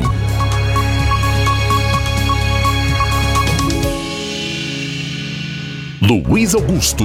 Bom, estamos conversando com o assessor jurídico do Sindicato dos Servidores Públicos de Ipaporanga, o doutor Fried. Gostaria que você falasse aí sobre o processo da Justiça de Trabalho e rateio de 2021. Um tema tá ligado ao outro ou não tem nada a ver? Não, não, são dois assuntos diferentes, né? O primeiro, que é o do rateio do abono do Fundeb de 2021, ele não é um processo. Na verdade, a gente verificou, após ter acesso à folha, onde, onde foi feito o pagamento, inclusive foi o Ministério Público que nos permitiu esse acesso, nós verificamos que o imposto de renda foi descontado de maneira errada, porque o abono do Fundeb de 2021 ele se refere a um recurso que sobrou que foi repassado ao município de janeiro a dezembro de 2021. Então, se o acumulado de janeiro a 2021 de sobra de recurso deu um montante que deu origem ao abono do FUDEP 2021, o município deveria ter feito a incidência do imposto de renda pela sistemática do RRA, ou seja, pegar o valor de cada profissional do magistério, dividir por 12 e em cima do valor dividido fazer a incidência da alíquota do imposto de renda. Já que o município pegou o valor global, que foi o somatório, e da mesma maneira que fez com o piso da enfermagem, o retroativo, aplicou a alíquota do IR sobre o total. Né? Lembrando que é, esse tipo de conta, além de não ser a correta, porque legalmente deveria ser por RRA, dizer para as pessoas que todo o valor que é descontado do servidor público de IR, ele volta para o município através de recurso próprio. Né? Então, o município ele tem o total interesse em fazer esse desconto do IR, porque ele é beneficiário direto desse, desse, desse imposto que é retido na fonte. E a gente propõe que quem tiver sido prejudicado, a gente verificou aqui que todos os professores tiveram incidência sobre o valor global, que procure o sindicato. Vai ser dado aí um prazo para quem tiver interesse em entrar na justiça para pedir a restituição desse imposto de renda que foi descontado do seu contra-cheque quando foi feito o pagamento desse abono do Fundeb de 2021. Então, esse é um ponto, né? O outro ponto, que é a ação que tramita na Justiça do Trabalho de Crateus, ele se deve a valores que o município é, é, tem aberto dos servidores públicos, é, que estava inclusive no Tribunal de Justiça, porque o município, na época, não tinha feito o pagamento desses salários. E nós conseguimos agora, mais uma vez, ganhar um recurso, o processo voltou, e nós já pedimos, desde o final de agosto, que sejam feitas as RPVs, que é a requisição de pequeno valor de todos os beneficiários. A gente está com a expectativa de que tão logo essas RPVs fiquem prontas, sejam enviadas para o município, enviadas para o município, eles vão ter 60 dias para pagar. Aí o pessoal aguarde que assim que a vara do trabalho de Crateus nos informar que a RPV foi mandada para o município, a gente diz mais ou menos quando é que termina o prazo para o município fazer esses pagamentos. Tudo bem, doutor Fried, acho que aí Paporanga deve ser a mesma coisa do que ocorre em outros municípios, onde as prefeituras estão cheias de contratos, cargos comissionados nem fazem concurso público e quando é, se predispõem a realizar um concurso público, apresentam um número de vagas completamente irrisório se comparado ao número desses contratos de cargos comissionados. É, é essa mesma situação aí em Ipaporanga também? E por quê? Olha, é absurda a situação. Infelizmente, a contratação de temporários é que ninguém tem nada contra ninguém. Às vezes tem gente que faz a fala de que o sindicato está querendo gerar desemprego, que o sindicato é contra os temporários. De maneira alguma. Na verdade, a gente é favorável a concurso público. E a gente quer que o temporário vire concursado, para que ele tenha autonomia, para que ele tenha estabilidade, para que ele possa votar em quem quiser, sem se preocupar se vai perder o contrato ou não. Então, bem verdade, a gente não defende apenas o servidor público, mas defende que o município, se tiver a necessidade do serviço, que ao invés de contratar, que faça o concurso, né? E aqui em Paporanga, infelizmente, tem esse problema, é muito grave, há um excesso absurdo de temporários, a gente consegue ver isso nas últimas informações que são mandadas mensalmente para o Tribunal de Contas do Estado do Ceará, e que a gente está tentando, via Ministério Público, ver a possibilidade, assim como fizemos um procedimento que deu origem ao concurso dos professores, que aconteceu recentemente, que seja feito o concurso também para outras áreas, porque o excesso ele existe, né? Inclusive, semana passada, o Ministério Público aqui do Estado de Ceará, ele fez uma reunião com inúmeros sindicatos do estado do Ceará, inclusive com a federação, para tratar de estratégias de como lidar com essa questão do excesso de temporários. Infelizmente, o município de Ipaporanga ele tem esse problema. Porque o excesso de temporário, primeiro, ele não respeita a dignidade do próprio temporário, que merece salários melhores, que merece estabilidade, que merece ter a sua autonomia, como também acaba prejudicando os efetivos, porque como é gasto o recurso público com esse excesso de temporários, o servidor público efetivo ele acaba deixando de ter uma revisão do seu salário, ficando com o salário defasado, ele deixa de ter garantido o pagamento de alguma vantagem prevista em lei, porque o recurso que poderia estar sendo utilizado para pagar o direito do efetivo, ele acaba sendo repassado para esse excesso de contrato. A gente sabe que a necessidade do contrato ela tem, mas não da forma que está acontecendo. Temporário sempre vai ser necessário, porque tem aquelas vagas que ficam ociosas Porque o servidor se afasta de auxílio doença, de licença maternidade, há pequenas vacâncias que são geradas é, durante a vida do, do, servidor público efetivo, que o temporário tem que é, é, substituir, mas da forma que está, é, da forma desproporcional que está, não dá para aceitar. Então, e o sindicato a, tem sim essa luta e, infelizmente, o município de Paporanga ele está é, tá nessa realidade de excesso absurdo de temporário. Pois é, tendo em vista que há uma grande resistência por parte dos gestores de fazerem concurso público para, contra, para contratar e quando fazem, não estabelecem, através da lei que enviam para os legislativos, o número de vagas compatíveis com o que empregam através de contratos e de cargos comissionados, qual seria a solução então para o problema? O que que vocês aí como sindicato têm feito para tentar minimizar essa situação, doutor Fried? Pronto, o primeiro passo é notificar o Ministério Público para produzir provas sobre o fato, né?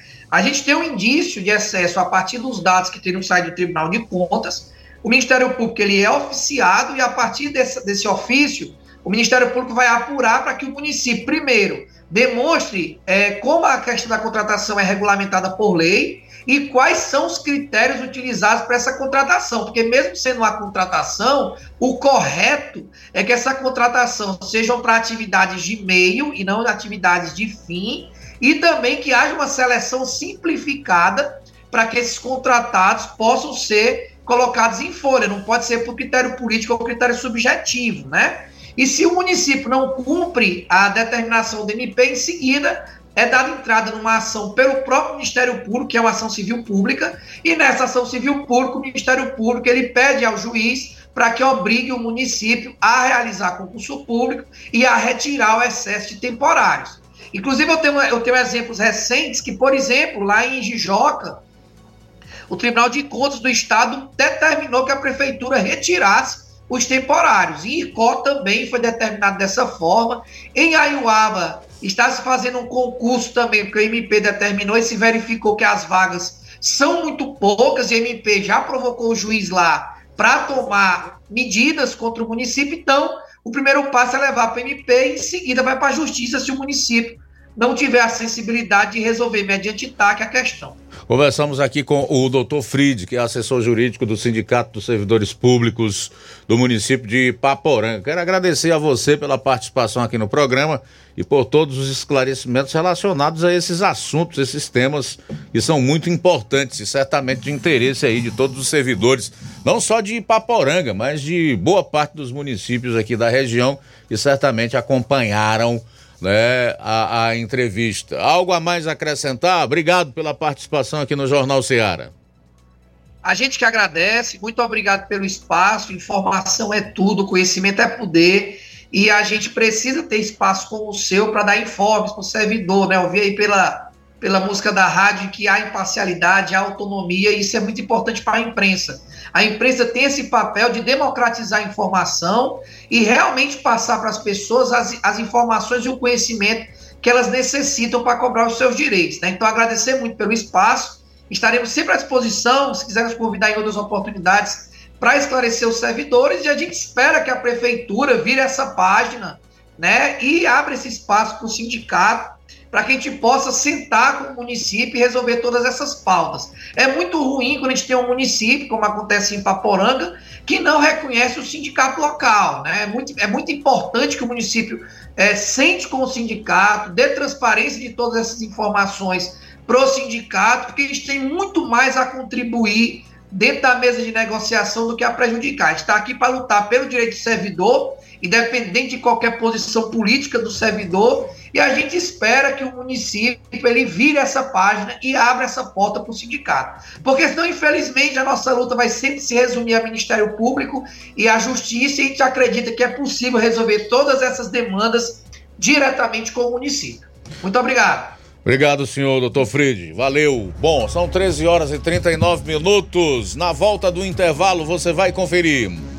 Luiz, onde está trazendo então é, o presidente do TRE do Ceará que suspendeu o andamento da ação que caçou deputados estaduais do PL. E aqui na região tem uma Câmara Municipal que continua realizando suas sessões de maneira virtual.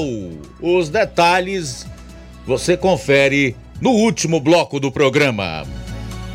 Ao Ceará, jornalismo preciso e imparcial. Notícias regionais e nacionais.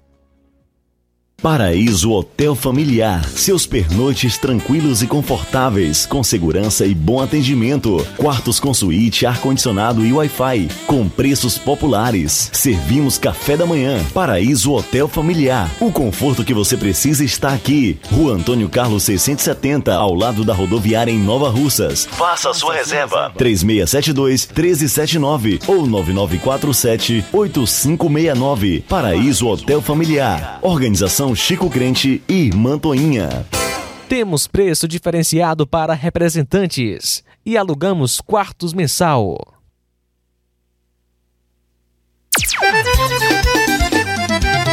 Na loja Ferro Ferragens, lá você vai encontrar tudo que você precisa, a obra não pode parar. Tem material hidráulico, elétrico e muito mais. Tinta de todas as cores, lá você faz. Ferramentas, parafusos, tem ferragens em geral. Tem um bom atendimento pra melhorar seu astral. Tem a entrega mais rápida da cidade, pode crer. É a loja Ferro Ferragem trabalhando com você. As melhores marcas, os melhores preços. Rua Monsenhor Holanda, 1236, centro de Nova Russa, Ceará. Fone 36720179.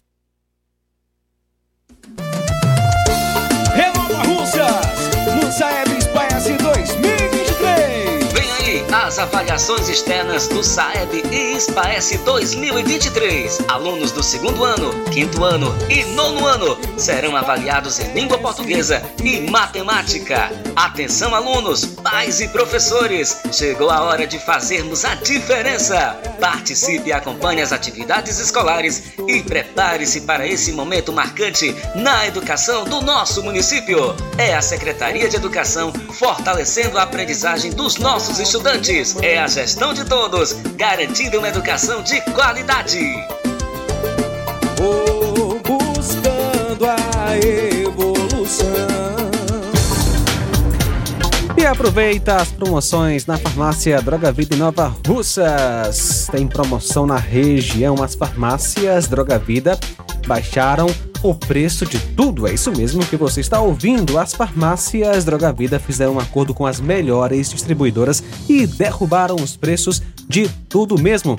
São medicamentos de referência, genéricos, fraldas, tudo em higiene pessoal e muito mais com os preços mais baratos do mercado. Vá hoje mesmo a uma das farmácias Droga Vida e aproveite esta chance para você economizar de verdade. Farmácias Droga Vida em Nova Russas, WhatsApp 88992 3966 bairro Progresso e 889 9948 1900 bem no centro. E o Sindicato dos Trabalhadores Rurais, Agricultores e Agricultoras Familiares de Nova Russas, Ceará, através do presidente senhor Antônio José da Silva Lima, vem por meio do presente edital de convocação com fulcro no artigo 52 do Estatuto Social e artigos 6 e 7 do Regimento Eleitoral, convocar todos os trabalhadores rurais, agricultores e agricultoras familiares, sócios e sócias em dias com as suas obrigações com a entidade, para comparecerem e votarem na eleição sindical que irá ser realizada no dia 5 de novembro de 2023, no horário das 8 horas às 15 horas, para a escolha dos membros da diretoria, Conselho Fiscal, bem como seus respectivos suplentes do Sindicato dos Trabalhadores Rurais, Agricultores e Agricultoras Familiares de Nova Russa, Ceará, para o quadriênio 2024-2027 ficando aberto o prazo de 15 dias corridos, com início no mesmo dia da publicação do edital de convocação e aviso resumido, conforme o artigo 9 do Regimento Eleitoral para registro de chapas. O requerimento de registro de chapa deverá ser endereçado à, com à Comissão Eleitoral, acompanhado da documentação exigida pelo Regimento Eleitoral. A coordenação do processo eleitoral estará a cargo da comissão eleitoral eleita na Assembleia Geral no dia 23 de setembro de 2023. A comissão manterá expediente diário de no mínimo 4 horas no horário ininterrupto de 9 horas às 13 horas, dedicado ao registro de chapa com pessoa devidamente habilitada para recepção dos eventuais pedidos. A impugnação de candidatura deverá ser feita no prazo de cinco dias a partir da publicação da relação da chapa registrada. A eleição só será válida se atingir o quórum eleitoral de 50% mais um dos eleitores aptos a votarem. Não sendo atingido o número mínimo ou em caso de empate entre as chapas, as eleições serão realizadas em segunda convocação no dia 19 de novembro de 2023, conforme o, artigo 34, inciso 1 e inciso 2 do Regimento Eleitoral, no mesmo horário e locais de votação e será válida se dela tomarem parte mais de 40% mais um dos eleitores, somente podendo concorrerem a chapas registradas para a primeira eleição. As sessões eleitorais de votação serão fixas e itinerantes volantes e funcionarão nos seguintes locais. As sessões fixas, seção 1 e 2, na sede do Sindicato dos Trabalhadores Rurais, Agricultores e Agricultoras de Nova Russas, é, em Nova Russas. Seção 3, Casa da Senhora Líbia Carvalho Barros, na rua João Lustosa, número 328, no Tamarindo. Seção 4, Associação Comunitária do Irapuá. Seção 5, no Salão da Casa do Professor Chagas, em Canidezinho. Seção 6, na quadra Botafogo, em Nova Betânia. Seção 7, na Casa da Comunidade, em Lagoa de São Pedro. Seção 8, na Capela Nossa Senhora de Fátima, em Lajeado Grande. Seção 9, na Casa da Senhora Antônia Aparecida Martins, a Toinha, em Miguel Antônio. Seção 10, na Associação Comunitária no Morro Agudo. E as sessões itinerantes, é, vo- volante, nas seguintes comunidades: Seção 11, comunidade Sítio Novo e Gurgueia. Seção 12, Moringue e Mulungu. Seção 13, Pereiros e Espacinha. Seção 14, bairros Pantanal, Água Boa e Lagoa do Mel. Seção 15, Peixe, Pitombeira e Serrotinho. Seção 16, Major Simplício e Lagoa do Norte. Seção 17, Trapiá, Cacimba do Meio e Pissarreira. Seção 18, Campos, Residência e Pintada. Seção 19, Bálsamos, Farias de Souza e Bom Bocadinho. Seção 20, Boa Esperança, Ouro e Mandu. Seção 21, Cachoeira de Baixo Cachoeira de Cima e Retiro. Seção 22, Recanto, Fogueto e Raposa. Será assegurado às chapas regularmente inscritas o direito de indicar o fiscal para cada seção itinerante barra volante, ficando sob responsabilidade da chapa toda e qualquer despesa necessária à locomoção e alimentação do indicado. O presente edital será fixado na sede social do Sindicato dos Trabalhadores Rurais, Agricultores e Agricultoras Familiares de Nova Russa, Ceará, nas coordenações sindicais de base, nos locais de fácil acesso aos trabalhadores rurais e divulgado em meios de comunicação de circulação na base territorial do sindicato. Jornal Ceará. Os fatos como eles acontecem.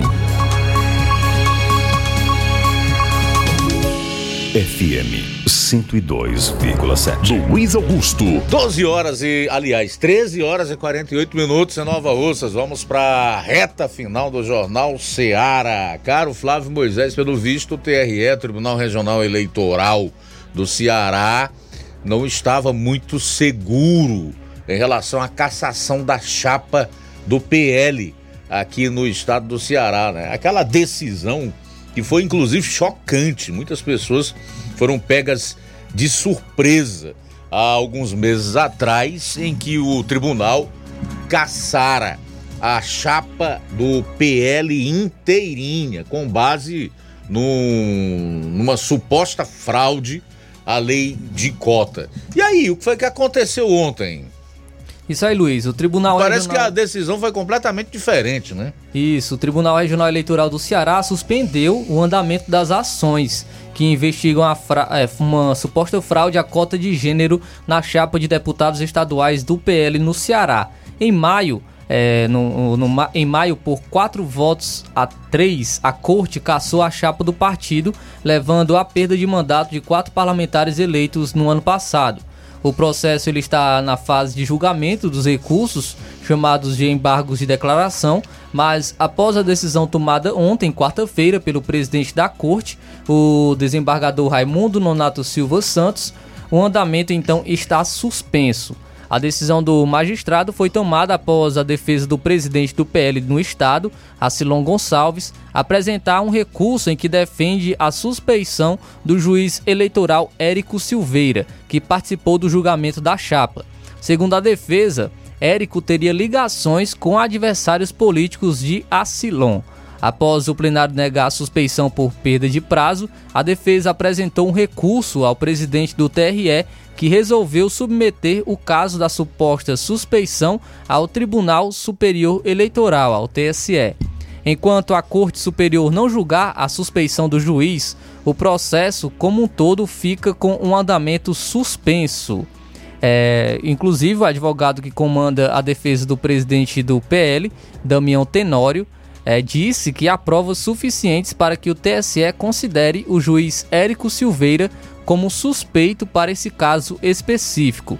Se isso acontecer, a estratégia seria invalidar o voto de Silveira no julgamento de mérito da causa, que acabou 4 a 3, e como ele voltou, votou pela cassação, o placar ficaria empatado, anulando a condenação.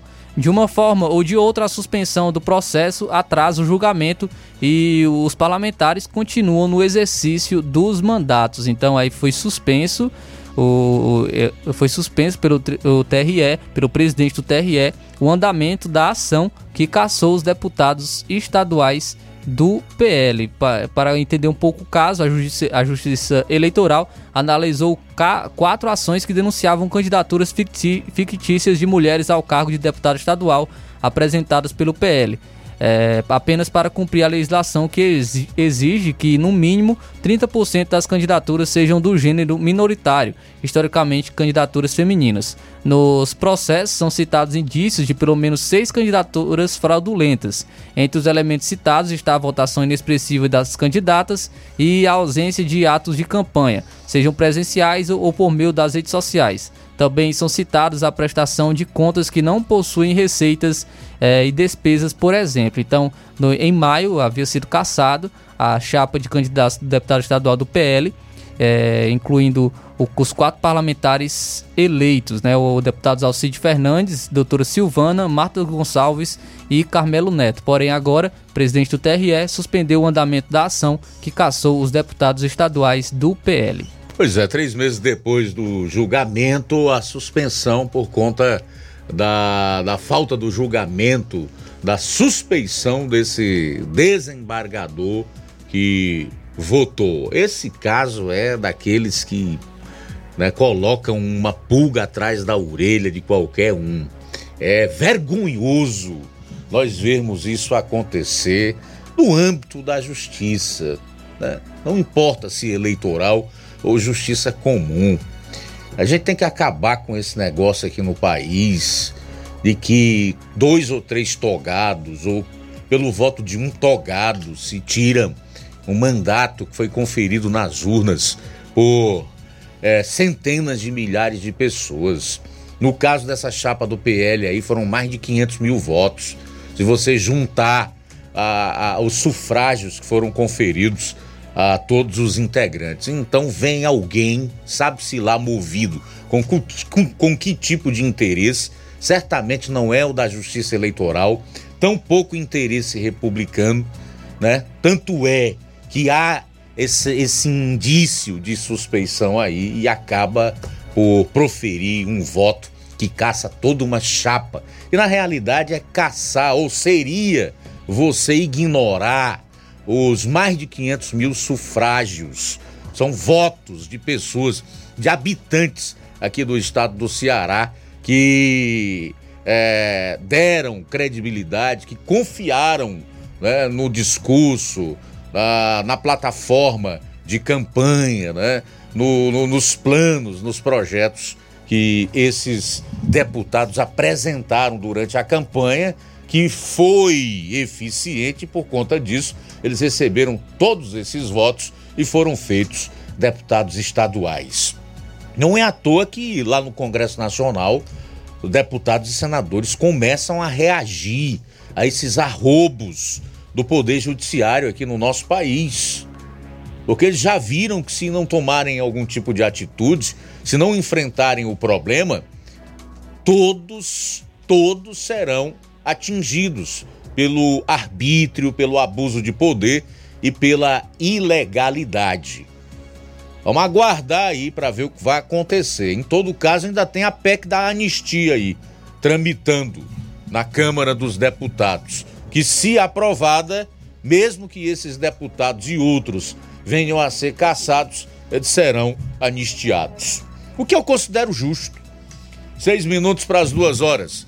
E em Ararendá, meu caro Flávio, o que, que anda acontecendo na Câmara Municipal por lá? Ontem teve sessão, aprovaram algum tipo de lei.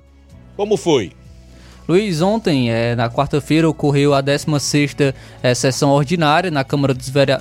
da Cam... dos Vereadores de Ararendá, porque não, não, ocorreu na Câmara dos Vereadores, é, foi uma sessão virtual, mais uma vez, que ocorreu ontem, quarta-feira, e é, foi votado, um, um, um, projeto de lei foi votado por, por parte do Poder Executivo com a abertura de um de crédito de 850 mil reais à gestão. Foi esse projeto de lei é, gerou uma discussão é, um, é, e mais foi aprovado por seis votos a um, apenas um voto contrário que foi do vereador Cleis Vantagino.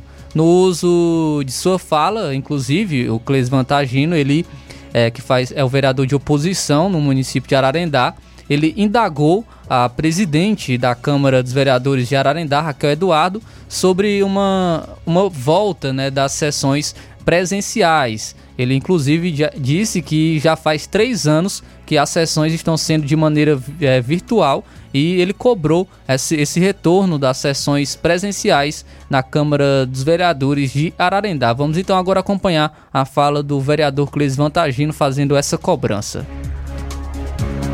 É, queria aqui agradecer a Deus mais a oportunidade, né? destaque mais aí participando da sessão, sessão em paz, né? A gente foi debatido, discutido projetos. É, queria aqui também falar um pouco aqui a respeito é, das sessões, é, aproveitar o ensejo aqui que está todo mundo, perguntar aqui à senhora presidente se ela tem previsão de quando as sessões serão presenciais. Né? Nós já caminhamos aí para três anos em sessão virtual, né? Ah, passou a pandemia, a Câmara continua em reforma, mas assim, eu acho assim que pelo período que, que já se encontra em reforma a nossa Câmara, é, já teria dado tempo de demolir e fazer outra Câmara de Vereadores no nosso município. Aí eu, a senhora, como presidente da casa, eu queria saber se você pode especular uma data para que possa voltar às sessões presenciais né, no nosso município, para as pessoas elas, elas, precisam desse momento das sessões serem presenciais, a gente, como vereador, precisa dessas sessões serem presenciais, né? Já o que? Três anos, as nossas sessões sendo, sendo sessões online. Eu acho que pelo menos a plenária já deveria ter sido reformada para estar acontecendo isso, essas sessões, pelo menos isso aí, não é? Já terminar e reformar e deixar para estar acontecendo as sessões, e os demais partes da Câmara poderia esperar um pouco, mas pelo menos a plenária onde acontecem as sessões é, já, já deveria estar sido entregue. E se tiver entregue, por que, não está acontecendo nas sessões presenciais, né? É, fica aqui minha indagações, minha indagação, né? E então aí a, a indagação feita pelo vereador Clis Vantagino, ele fez essa indagação no uso de sua fala, é, se direcionando a presidente da Câmara dos Vereadores de Ararendá, Raquel Eduardo. No uso de sua fala, Raquel Eduardo não respondeu a, a essa indagação do, do vereador Clis Vantagino. É, mas, Luiz, é, em relação a, a, isso, né, essa indagação do Clesivan, é, eu não sei de uma outra Câmara dos Vereadores na nossa região que está fazendo sessão virtual. Aliás, eu, confesso... eu não conheço em nenhum lugar do Brasil, Isso, pelo menos nunca ouvi falar. Né? É, não ouvi falar. Pode até ser que exista alguma delas que venha fazendo sessões híbridas, né? Presencial e, e também virtual. Agora, só virtual, eu particularmente não conheço. Ah, são coisas que só acontecem no Ararendá, por exemplo, né? Essa é uma dessas coisas. Vou até usar o termo coisa mesmo, porque é algo assim inacreditável. Três anos com sessões virtuais. Faz bem o Clesivan tá agindo em cobrar. Se não tem outro para fazer, o indivíduo tem que fazer a sua parte, aquilo que é seu dever, que é sua atribuição. Não pode realmente se omitir diante de algo que não está sendo correto. Agora também há informações de falta de transparência, né, Flávio? Em relação à, à publicação dessas leis, fazer com que essa, essa informação chegue até a população. Isso, Luiz. É, eu tentei entrar, inclusive, na, no site né, da Câmara Municipal de Ararendá e tem realmente essa dificuldade. Eu, procurando os projetos de leis e só, algumas páginas só ficam carregando e não é, carregam a, a, as, os projetos de leis. Né? Tem bem, também a ata, inclusive, das sessões necessita de senha para poder acessar as atas das sessões, então não, não tive acesso ao projeto de lei. Inclusive, eu queria ver o projeto de lei on, de ontem na íntegra para trazer mais detalhes, porém não, não foi possível. Eu recebi aqui, pelo menos o, a pessoa que me enviou é, colocou que o, o, o projeto de lei número 19 do 9 de 2023 autoriza abrir crédito adicional especial ao orçamento do município para os fins que indique e dá outras providências. Em relação à Secretaria de Saúde, para o, a complementação do piso de enfermagem, seria 190 mil para obrigações patronais e 660 mil para outras despesas variáveis, pessoa civil, totalizando aí 850 mil reais. São esses os detalhes a mais relacionados a esse projeto aprovado ontem lá na Câmara Municipal de Ararendá. É, é, estranho porque um dos princípios da administração pública ou da coisa pública é a transparência, né?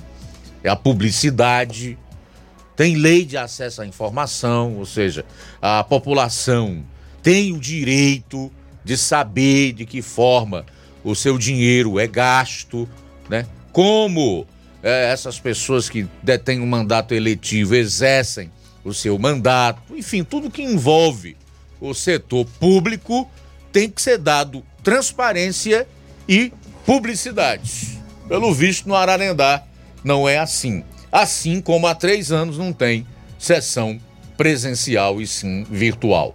Algo a mais a dizer, Flávio, em relação a isso? Não, Luiz, apenas isso e realmente a gente espera que um caso queira, né, é, se pronunciar, presidente da, da Câmara dos Vereadores de Ararendá, trazer algum esclarecimento do porquê as sessões ainda estão ocorrendo de maneira virtual, é, não retornaram, o espaço está aberto.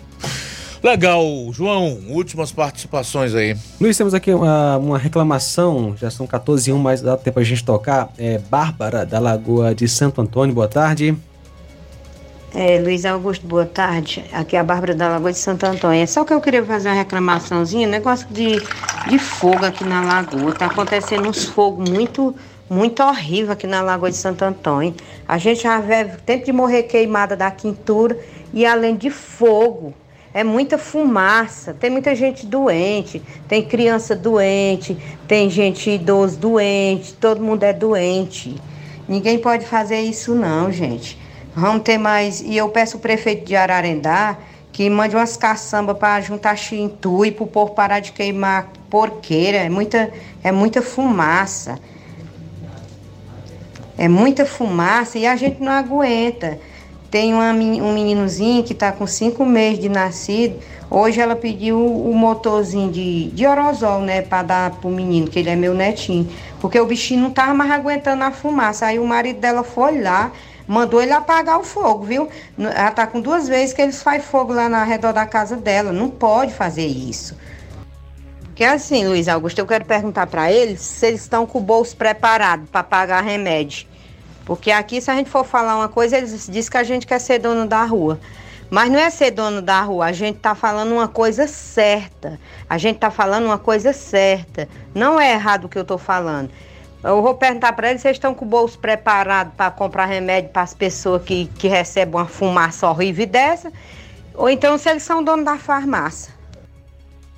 Legal, Bárbara. Fica feita aí então a tua reclamação. Obrigado pela participação. Registrar a audiência da Ana Maria Souza, que publicou comentário aqui na live do Facebook. Não dá tempo ler, Mas o, como os comentários vão ficar expostos para quem acessar, Odília Fernandes também, Independência, conosco. Duas e quatro, a seguir o Café e Rede, você continua com o João Lucas, eu volto logo após no Amor Maior e deixo o convite para amanhã aqui no Jornal Ceará a partir do meio-dia. Forte abraço. A boa notícia do dia. Eu lhes deixo um presente, a minha plena paz. E essa paz que eu lhes dou é um presente que o mundo não pode dar. Portanto, não se aflijam nem tenham medo. João capítulo 14, versículo 27. Boa tarde. Jornal Ceará. Os fatos como eles acontecem.